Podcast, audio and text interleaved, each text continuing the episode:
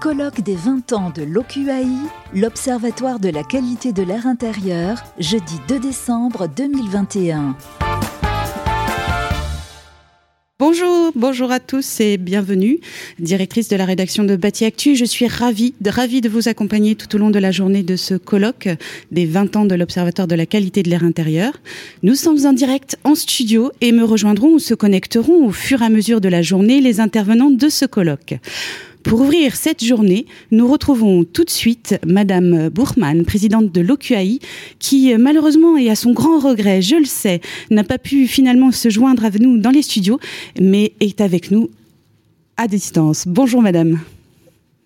Bonjour Madame, bonjour à toutes et à tous et à tous ceux qui sont présents aujourd'hui, fort nombreux, pour participer à ce colloque. Et je voudrais remercier aussi, bien sûr, tous les compagnons et les compagnes de route de l'Observatoire depuis le début, ceux qui nous ont quittés, ceux qui nous ont rejoints. L'Observatoire de la qualité de l'air intérieur a été créé en 2001 dans une période de crise sanitaire majeure. Scandale de Tchernobyl. Souvenez-vous, le nuage radioactif s'est arrêté au Rhin. Scandale de l'amiante. La recherche sur l'amiante était financée par les industriels de l'amiante. De nombreux articles sur les méfaits des produits toxiques arrivaient sur les bureaux des ministres qui s'inquiétaient de plus en plus, sans compter les alertes régulières, notamment des pneumologues et allergologues, puis progressivement d'autres spécialistes, sur les recrudescences des maladies liées à la pollution de l'air intérieur, aux émissions des matériaux et au système constructif. Dans un contexte qui privilégiait la gestion par la crise, fort onéreuse pour les pouvoirs publics, et pour les industriels, il fallait redonner confiance aux professionnels et passer de la gestion par la crise à la prévention à travers la connaissance des risques et l'anticipation. Donc, trouver un outil de recherche. Dans un contexte aussi de discrédit des pouvoirs publics, il fallait restituer la confiance en créant une structure scientifique indépendante, financée exclusivement par l'argent public et aux résultats non contestables. D'où aussi le choix d'une présidence issue du monde associatif. En 2001, l'impact sanitaire d'une mauvaise qualité de l'air intérieur était peu connu et peu reconnu. Cela paraissait comme une préoccupation futile. Et pourtant, nous savons maintenant, grâce aux travaux de l'Observatoire pendant ces 20 ans, et encore plus depuis que nous sommes entrés en pandémie, combien la qualité de l'air intérieur est d'une importance primordiale. Grâce à l'Observatoire, il s'agissait de produire des données incontestables à destination des pouvoirs publics pour les aider à la décision, des professionnels du bâtiment et de la santé. Il s'agissait aussi, et c'était fondamental, rétablir le dialogue avec la société. Et là, je peux dire mission accomplie. L'outil l'OCAI pardon, a joué pleinement son rôle d'outil scientifique au service d'une politique de santé environnementale. Grâce à une gouvernance innovante, rassemblant au sein d'un conseil de surveillance différents départements ministériels et agences, chargeant le Centre scientifique et technique du bâtiment de mettre en œuvre ses actions sous le regard d'un conseil scientifique agissant à titre gracieux, et en discussion avec les parties prenantes professionnelles et associatives au sein du comité consultatif, l'Observatoire a su répondre aux questions posées par la société. Autre particularité, la présentation des résultats, non lors d'une conférence de presse, mais par les scientifiques eux-mêmes qui avaient réalisé les recherches, pendant des ateliers ouverts aux administrations, aux professionnels, aux associations, à la presse et plus généralement au grand public. L'OCAI est devenu très vite une référence nationale, mais aussi internationale, pour la qualité de ses travaux et l'originalité de son organisation.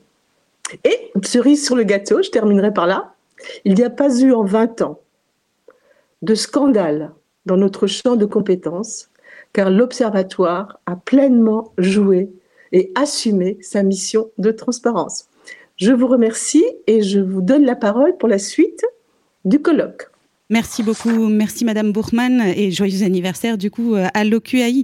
Vous nous le précisiez à l'instant, Madame, l'OQAI a été créé en juillet 2001 et placé sous la tutelle des ministères en charge du logement, de l'écologie et de la santé, dans le cadre d'une convention entre ces trois ministères le Centre scientifique et technique du bâtiment, le CSTB, et l'Agence de la transition écologique, l'ADEME. Il est financé à 100% sur fonds publics par les ministères, l'ADEME et l'Agence nationale de sécurité sanitaire, de l'alimentation, de l'environnement et du travail, l'ANSES financeurs que nous allons retrouver maintenant. Pourquoi cet engagement dans nos institutions, de nos institutions, quel enjeu pour chacune et en quoi l'OQAI répond à leurs attentes? Alors, nous allons nous connecter avec monsieur Emmanuel Acchiardi, qui est sous-directeur de la qualité et du développement durable dans la construction, la DHUP, qui dépend de la DGALN. Bonjour Emmanuel. Bonjour. Alors, pourquoi, pourquoi cet engagement?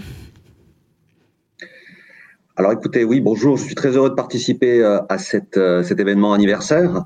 Euh, alors depuis 20 ans, depuis la création de l'OQAI en 2001, le ministère en charge du logement a, soutenu, a toujours soutenu financièrement les travaux de l'OQAI et euh, la DHUP assure le secrétariat euh, du conseil de surveillance et d'orientation et du comité consultatif. Donc la, la, la DHUP a toujours cru en l'utilité des travaux qui sont menés depuis euh, maintenant 20 ans. D'abord, ça a été rappelé à l'instant hein, parce que le, les travaux de l'OQAI ont, ont, permis d'éclairer les pouvoirs publics et d'aider à les aider à décider euh, et de également d'informer les, les, professionnels, de mieux connaître les les environnements intérieurs qui étaient à l'époque, il y a 20 ans, encore assez peu méconnus, assez méconnus et, sous-estimés, euh, même si des objectifs en termes de qualité de l'air étaient déjà présents dans la réglementation depuis plusieurs années. Alors si on, euh, veut un petit peu détailler, depuis 20 ans, l'OQAI procède à des investigations dans différents lieux de vie, les logements bien sûr, mais aussi les écoles et les crèches, les bureaux, les bâtiments performants, sous la forme de campagnes de mesures qui sont dans des conditions réelles d'occupation. Et c'est ce qui fait l'intérêt des, des données euh, recueillies. Et donc c'est une connaissance qui est objectif, qui est scientifiquement validé euh, sur l'exposition de la population aux, euh, aux différents polluants de l'air intérieur. Et donc c'est une aussi une approche plus large sur le confort et la qualité de vie de ces lieux. Et, c'est devenu au fil des années et particulièrement ces derniers mois euh, très important. Donc cette connaissance, elle est un outil précieux évidemment pour les pouvoirs publics, pour les professionnels du bâtiment, pour les scientifiques. Et donc, c'est euh, tout à fait euh, évidemment important et, c'est pour ça que nous, continuons à soutenir évidemment l'observatoire euh, tout au long de ces années. Ces, travaux, ils ont aussi fondé des, actions très concrètes pour la qualité de l'air, comme par exemple la réglementation qui existe sur les, composants organiques, composés organiques volatiles, pardon, les COV des produits de construction, ou également l'élaboration de, de valeurs guides pour certains polluants de l'air intérieur. Sur le les, les, bâtiments performants en énergie, l'OQAU a, a, eu, a permis des, des, des, des, avancées importantes et décisives, hein, euh, notamment pour montrer qu'il n'y a pas forcément de d'incompatibilité entre les exigences de performance énergétique et la qualité de l'air intérieur. C'est important parce que c'est un sujet qui a pu euh, faire un peu de débat, un peu, un peu polémique. Aujourd'hui, il apparaît important de concilier l'ensemble des... Non, je vous disais qu'on en reparlera justement tout à l'heure. On en reparlera tout à l'heure, justement. On va, euh, on va faire des focus euh, dans chaque session. Allez-y, Emmanuel. Très bien. Donc, c'est important de, de, concilier euh, la performance environnementale et énergétique et, de, et, et le confort. Hein, je crois au moment où entre en vigueur euh, la future réglementation environnementale pour les bâtiments neufs, dans tout juste un mois, la RE 2020. Et donc voilà, cette, je tenais à souligner cette, euh, cet apport de, de l'OQAI au cours de ces années. Une autre action importante à souligner, je crois, en ce jour d'anniversaire, c'est la deuxième campagne nationale logement, la CNL2, qui est actuellement en cours, qui permet là encore de recueillir de nombreuses données sur les logements français, euh, une quinzaine d'années après euh, la première campagne, et donc euh, de voir comment finalement ont évolué ces logements euh, au cours des dernières années. En effet, les produits euh, utilisés, les matériaux utilisés ont, ont, changé, incorporent de nouvelles substances, et donc c'est important évidemment de, de, refaire cette campagne de grande ampleur plusieurs années après la première campagne. Donc voilà, je voulais un petit peu citer quelques travaux comme ça, quelques, quelques faire quelques focus, mais évidemment, vous vous y reviendrez très largement dans cette journée.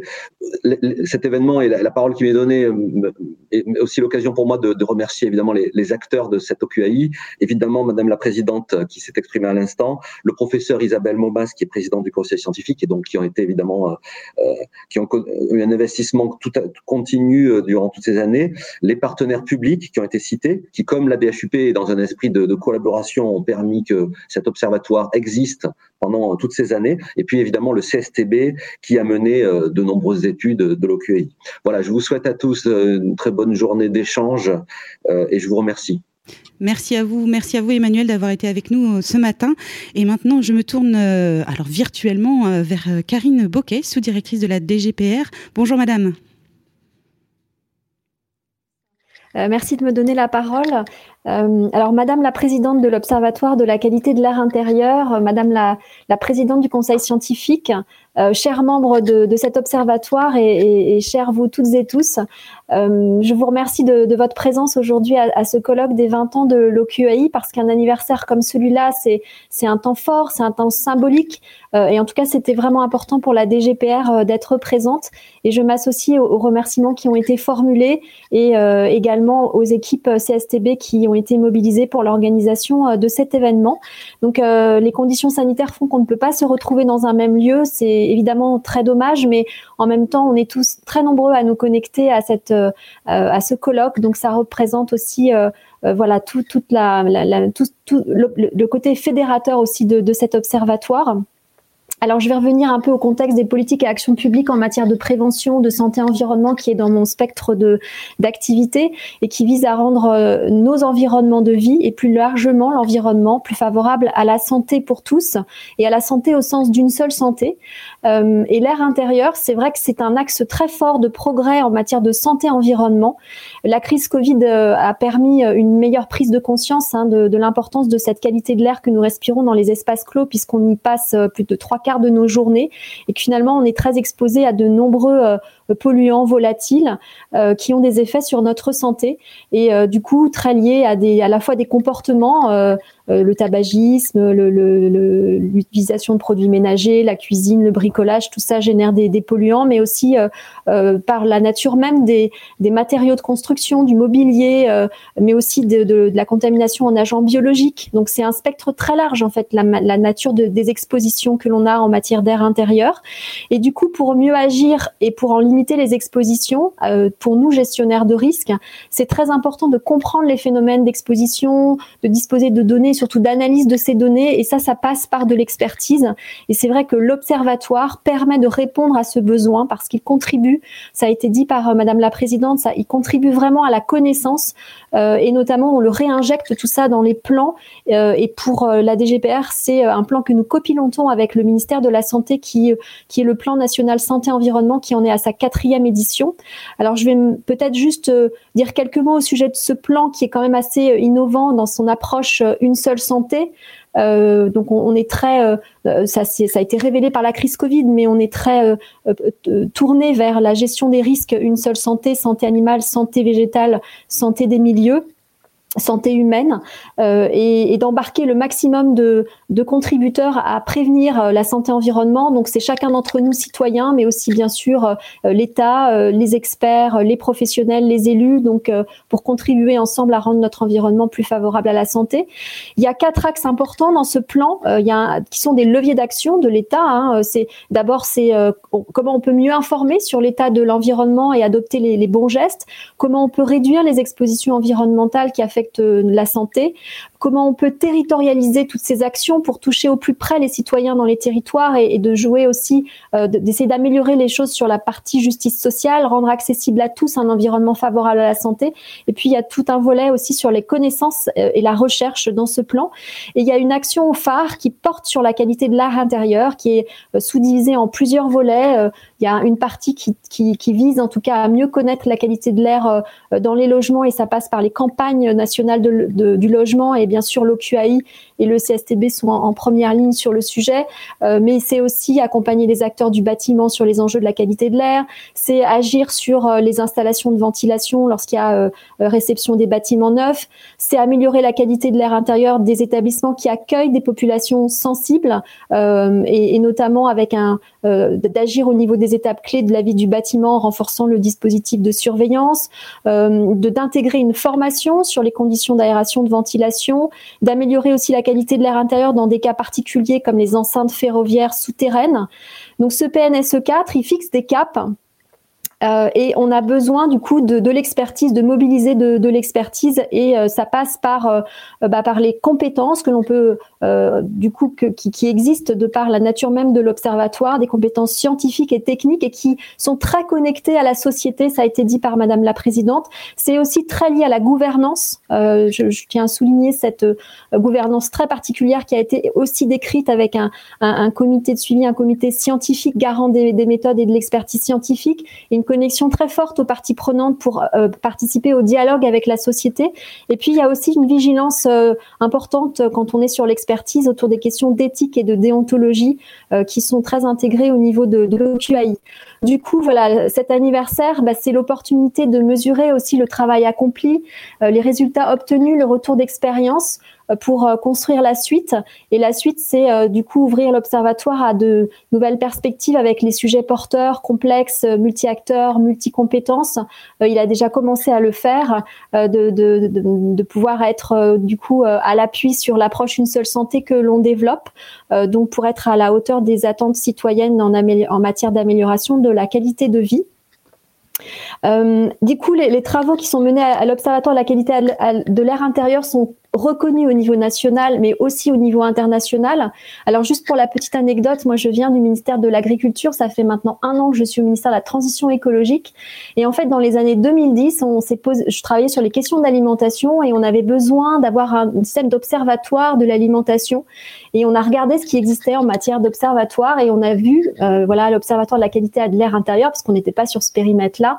Et c'est vrai qu'il ça, ça nourrit vraiment la, la réflexion aussi pour d'autres observatoires. Je trouve que c'est intéressant de le souligner. Et puis euh, la reconnaissance aussi de, des travaux de l'observatoire, euh, à la fois bien sûr au niveau des ministères, des agences nationales, mais aussi internationales. Je citerai euh, l'ECA, l'agence européenne des produits chimiques. et donc ça aussi, c'est en matière de rayonnement, de reconnaissance internationale, je pense que c'est important parce que la France, c'est un pays quand même pionnier en matière de connaissance de la pollution de l'air intérieur. Euh, et puis il y a beaucoup de, liens aussi avec, je crois, le, le, enfin j'ai repéré en tout cas que le CSTB accueille régulièrement des chercheurs euh, étrangers sur la, la thématique de la qualité de l'air intérieur. Euh, voilà, donc un grand merci à chacun et à chacune de contribuer à cet observatoire. Un chaleureux remerciement au nom de, de la DGPR à Madame la Présidente pour votre engagement, pour le travail accompli, et puis un remerciement aux équipes qui œuvrent euh, au quotidien en fait à la réalisation des travaux qui éclairent euh, nos décisions publiques. Voilà, merci. Merci beaucoup, Madame. Merci pour cette euh, intervention. Et maintenant, je passe la parole à Monsieur Baptiste euh, Péry-Saint-Faber, qui est directeur exécutif des expertises et des programmes à l'ADEME. Bonjour, Monsieur. Bonjour. Merci beaucoup. Et vraiment, je suis, je suis vraiment ravi euh, au nom de l'ADEME de pouvoir dire quelques mots en, en introduction de, de, ce colloque pour euh, qui va donc présenter 20 ans, 20 ans de travaux. Alors l'ADEME a participé à la création de, de, cet observatoire des, il y a 20 ans et elle est depuis euh, à ses côtés, y compris en tant que, que financeur, pour, pour accompagner les travaux en tant, en tant qu'opérateur. Et pour nous, euh, cet observatoire est vraiment un outil euh, précieux. Je crois que ça a été déjà déjà rappelé euh, par mes collègues de la, DHUP et, de la DGPR, parce que cet observatoire, finalement, c'est le seul outil d'envergure nationale que nous avons pour appréhender collectivement la qualité de l'air intérieur dans les logements et puis plus globalement dans tous les établissements recevant du public. Et aujourd'hui, cet observatoire est vraiment devenu la base indispensable pour appuyer des politiques publiques efficaces sur ce sujet. Euh, puisque grâce à, à, l'OCAI, nous, avons, nous disposons aujourd'hui d'un panorama global de l'exposition de la population française au sein de ces différents euh, lieux de, vie. Et ça nous donne aussi euh, des informations pour développer des leviers d'action pour contribuer à améliorer la situation dans les lieux où il y a des problèmes. Et je voudrais juste insister aussi sur la production de données euh, et l'importance de la production de données par cet observatoire qui ont à la fois permis de sonner l'alerte parfois sur la mauvaise qualité euh, de, de l'air intérieur dans certains bâtiments, y compris dans des bâtiments neufs ou des bâtiments rénovés dits performants d'un point de vue euh, énergétique. Et aujourd'hui, c'est devenu un enjeu de politique publique incontournable de garantir un air sain aux occupants avec des bâtiments bien conçus, bien ventilés.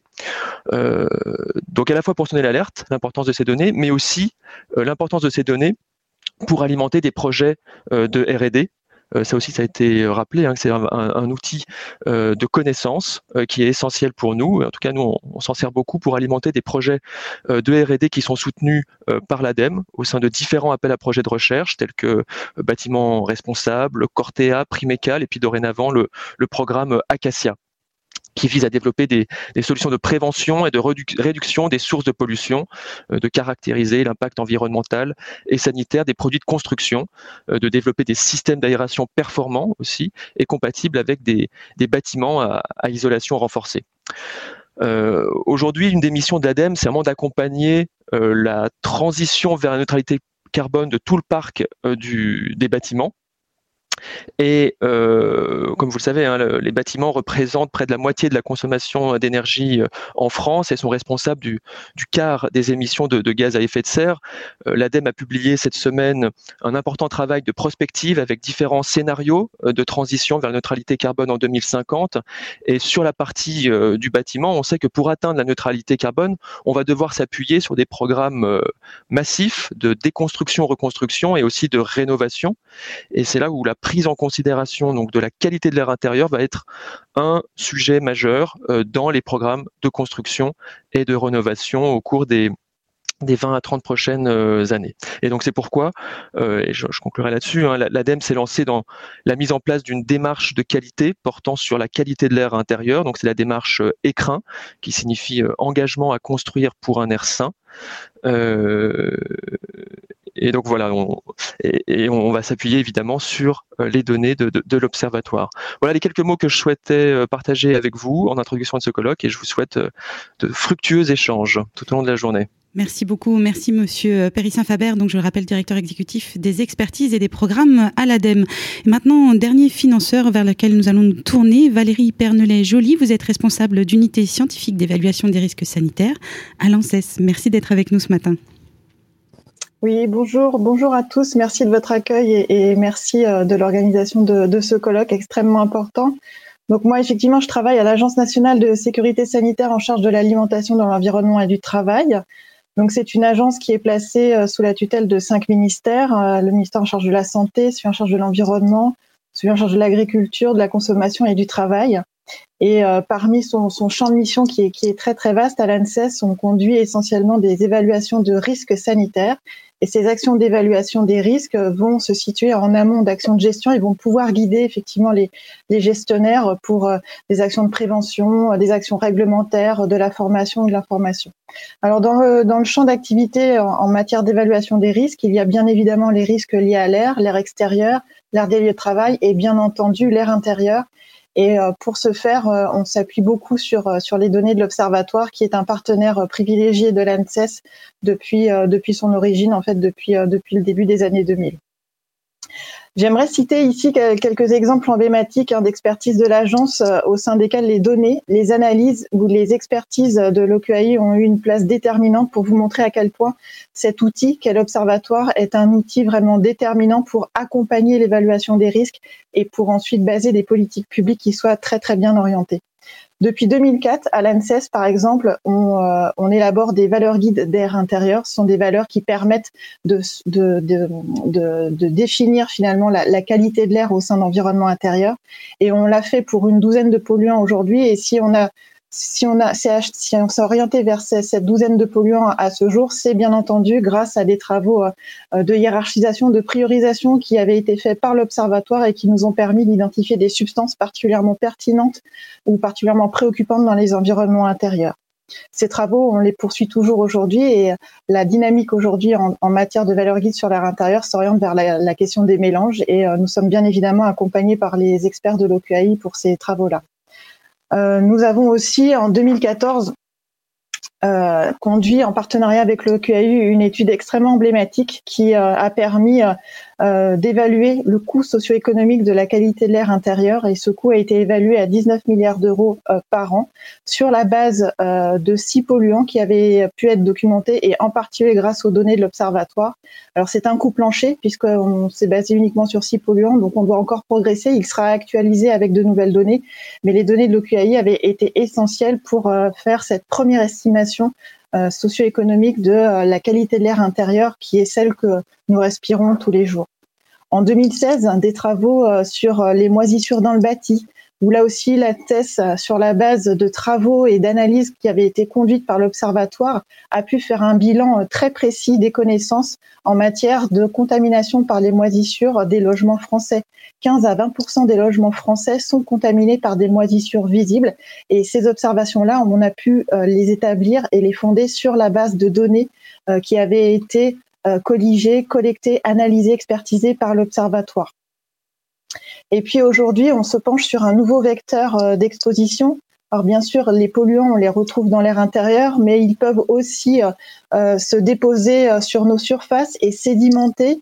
on appelle ça les, poussières, les poussières sédimentées, qui sont un nouveau vecteur d'exposition de, de, plus en plus connu. On a tous eu des enfants en bas âge qui portent leurs mains à la bouche et qui les traînent partout et qui se contaminent du fait de ces poussières.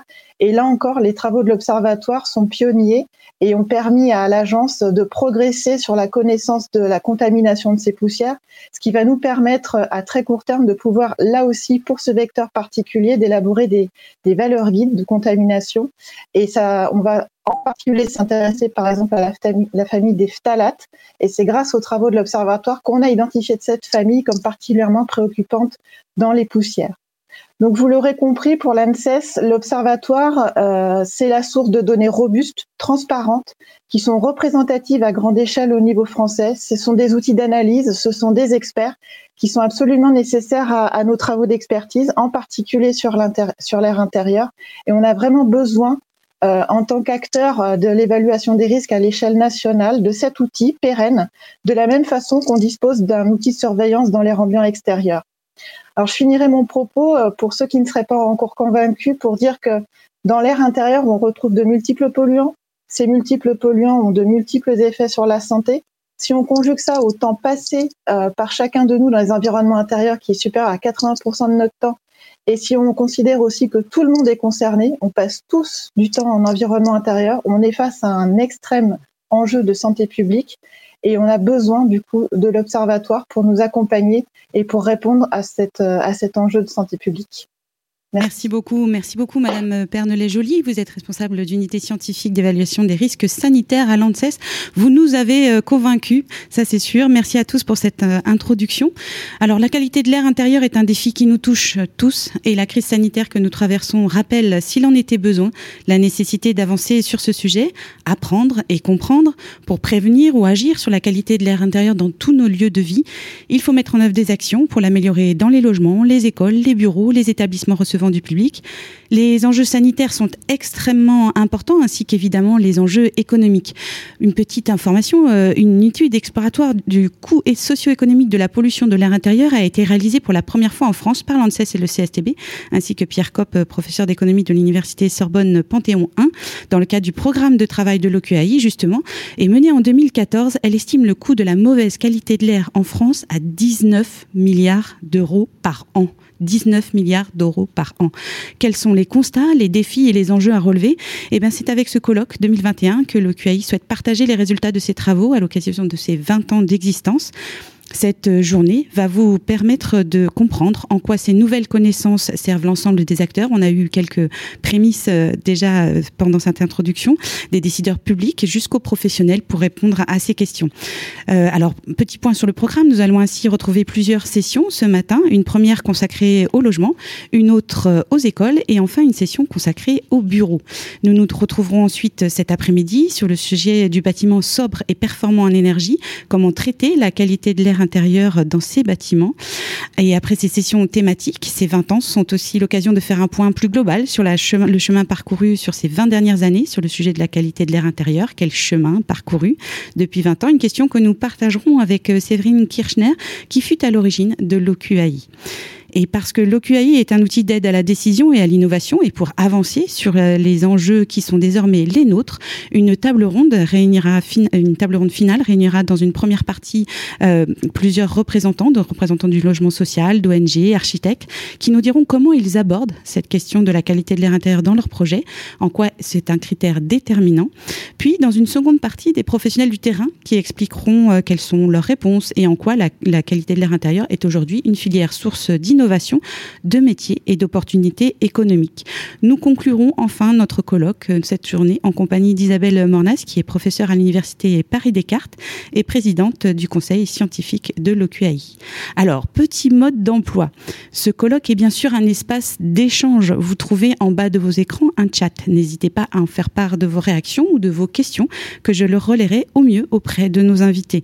Précautions sanitaires oblige, nous ferons entre chaque session des pauses de quelques minutes afin de préparer notre plateau et d'accueillir dans les meilleures conditions nos intervenants. Vous retrouverez bien sûr ensuite en replay l'ensemble des sessions euh, qui seront euh, euh, qui sont faites aujourd'hui. Voilà, ainsi s'achève cette première partie, voilà cette introduction. Vous connaissez désormais notre programme. Je vous attends nombreux dans quelques minutes à 10h30 pour notre première session consacrée au logement, le logement, un déterminant de notre santé. À tout de suite. Les 20 ans de l'OQAI.